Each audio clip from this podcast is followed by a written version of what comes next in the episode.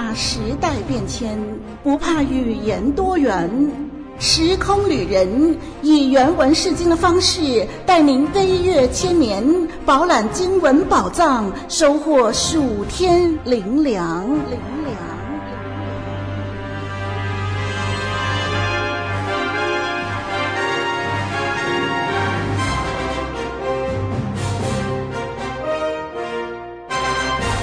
众朋友、弟兄姐妹平安，我是芊芊，让我们继续在探索以斯帖记的路上同行。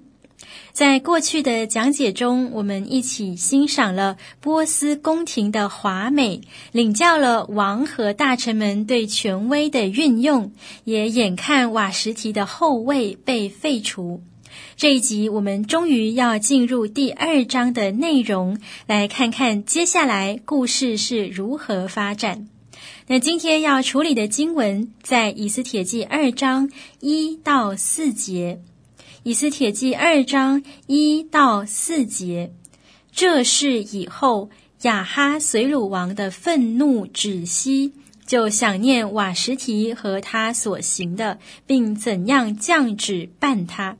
于是王的侍臣对王说：“不如为王寻找美貌的处女。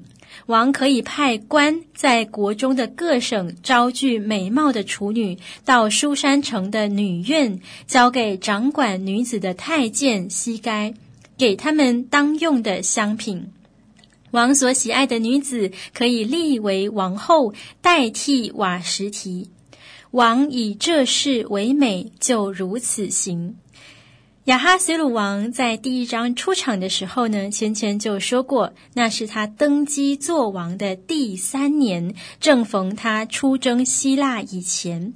而现在亚哈随鲁开始想起废后的事，打算另立新后，又是什么时候呢？呃，从下文二章十六到十七节来看，以斯帖是在亚哈随鲁做王的第七年成为王后的。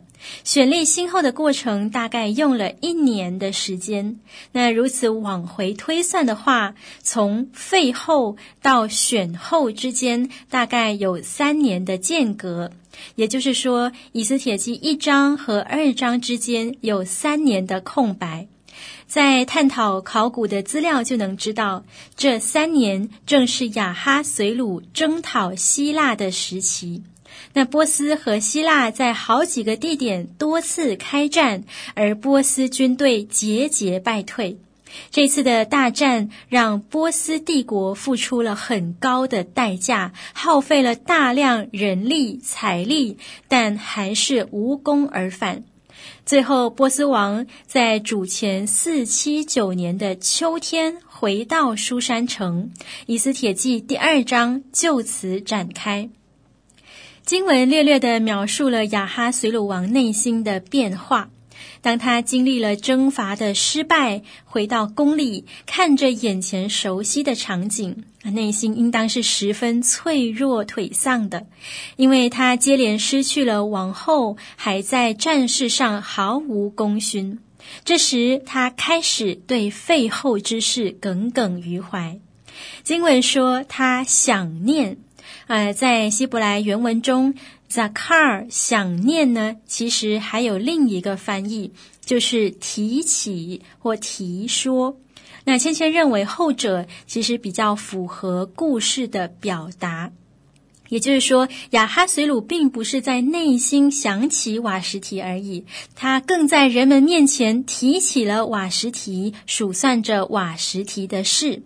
那瓦什提的事是指什么？经文并没有具体交代。但王的怒气既然已经消退，他脑中浮现的应该不只是那次抗旨的事件，还有过去美好的回忆。除此之外，王也提及自己如何降旨，如何办他。听众朋友，您可以想象一下，如果您是王身边的臣子，哎，这时候应该会感到很紧张啊。王突然提到三年前的王后是什么意思呢？呃，王是不是后悔了他的决定呢？王会不会追究那些献策要废后的人呢？好，于是，在听到王念叨着有关瓦实提的一切，他们赶紧再想办法转移王的注意力，以免王对付曾提议要办瓦实提的七个高官。臣子们想到最好转移注意力的方法，就是举办全国性的盛大活动，找到瓦实提的替代者，弥补王心中的空缺。那我们除了可以考虑政治的现实之外，我们也要考虑文学的表达。还记得吗？《以斯帖记》的作者对波斯的描述就是奢华、浪费、铺张的排场。所以第二节更生动的翻译可以是：让他们为王办一场选美大赛吧。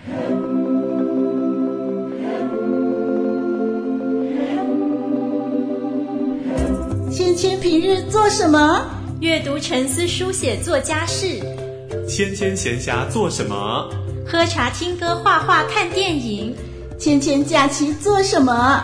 邀约好友一起去旅行。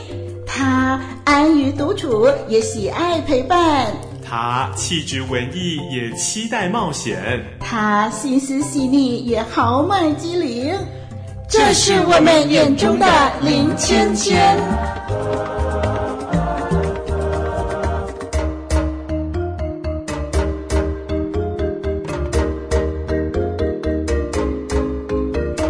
接下来我要说明语法的部分。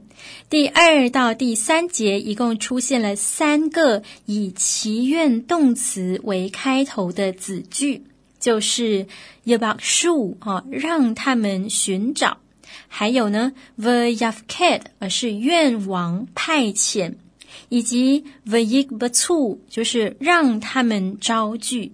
那么直接的翻译就是。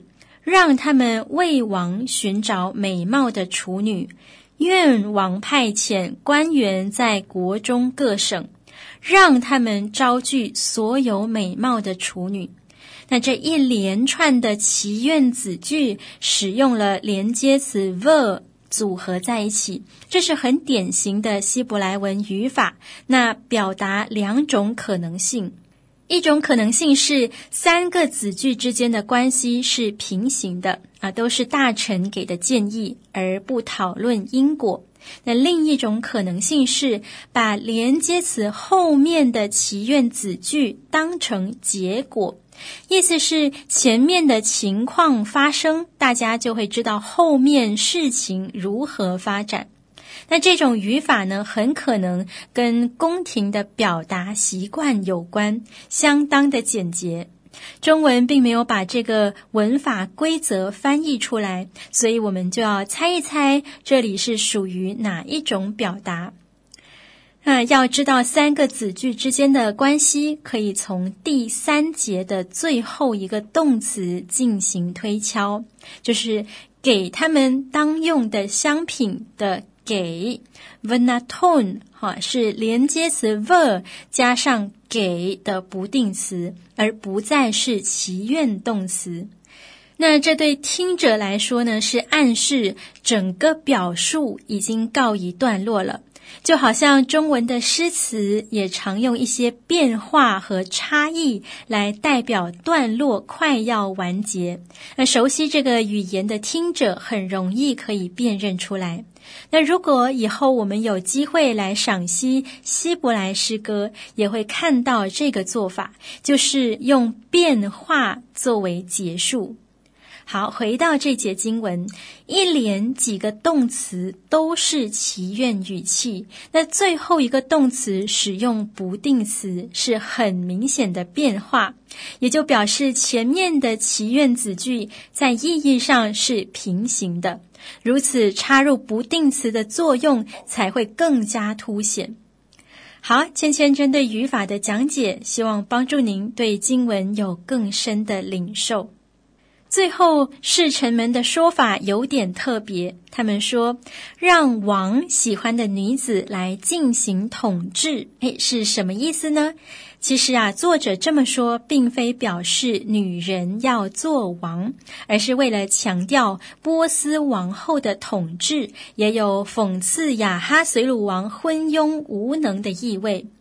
听众朋友，您看到吗？我们这位雅哈随鲁王不过就是在那里碎碎念哈，但是呢，侍臣们连对策、连负责的人以及进行的步骤都已经想得滴水不漏，可见啊，王实在被拿捏算计得死死的。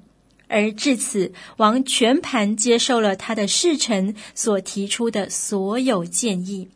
芊芊在这段经文中留意到，这个看似强大的波斯帝国选立王后的条件竟然只有美貌，其他像是知识啊、人品啊、能力、身份等等方面一概不看，美不美、是否吸引王的眼球才是重点啊！虽然这只是大臣的建议，但他们实在已经摸透了王的心思喜好。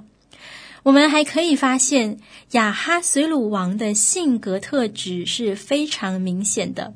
在他要做决定的时候，几乎都是被动的依从别人的意见。以斯帖记作者也从未叙述王个人对事物的判断，只能说他就不是一位人民会期待的明君。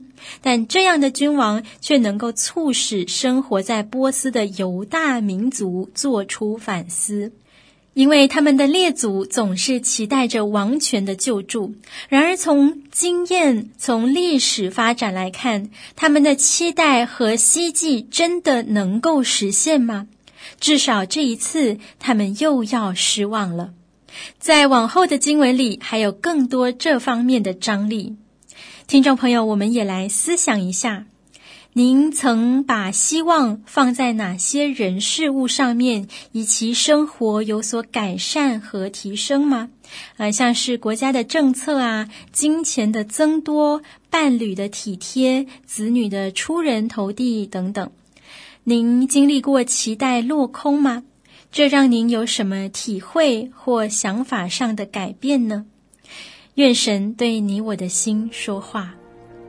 我们一起来祷告，亲爱的主啊，求你怜悯我们。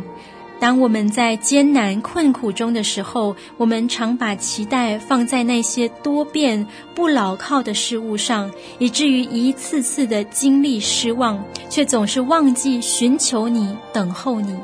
主啊，愿你今天透过你的话语来提醒我们，不论是全能也好，财富也好，生命也好，都是属你的。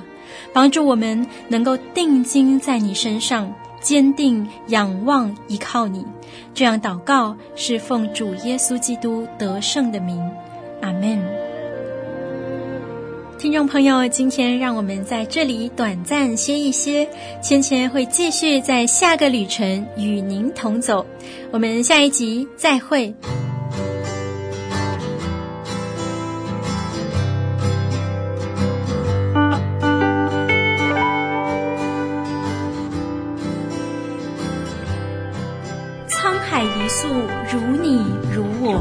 却经上帝之手，在宏大叙事中紧紧相依，丝丝入扣。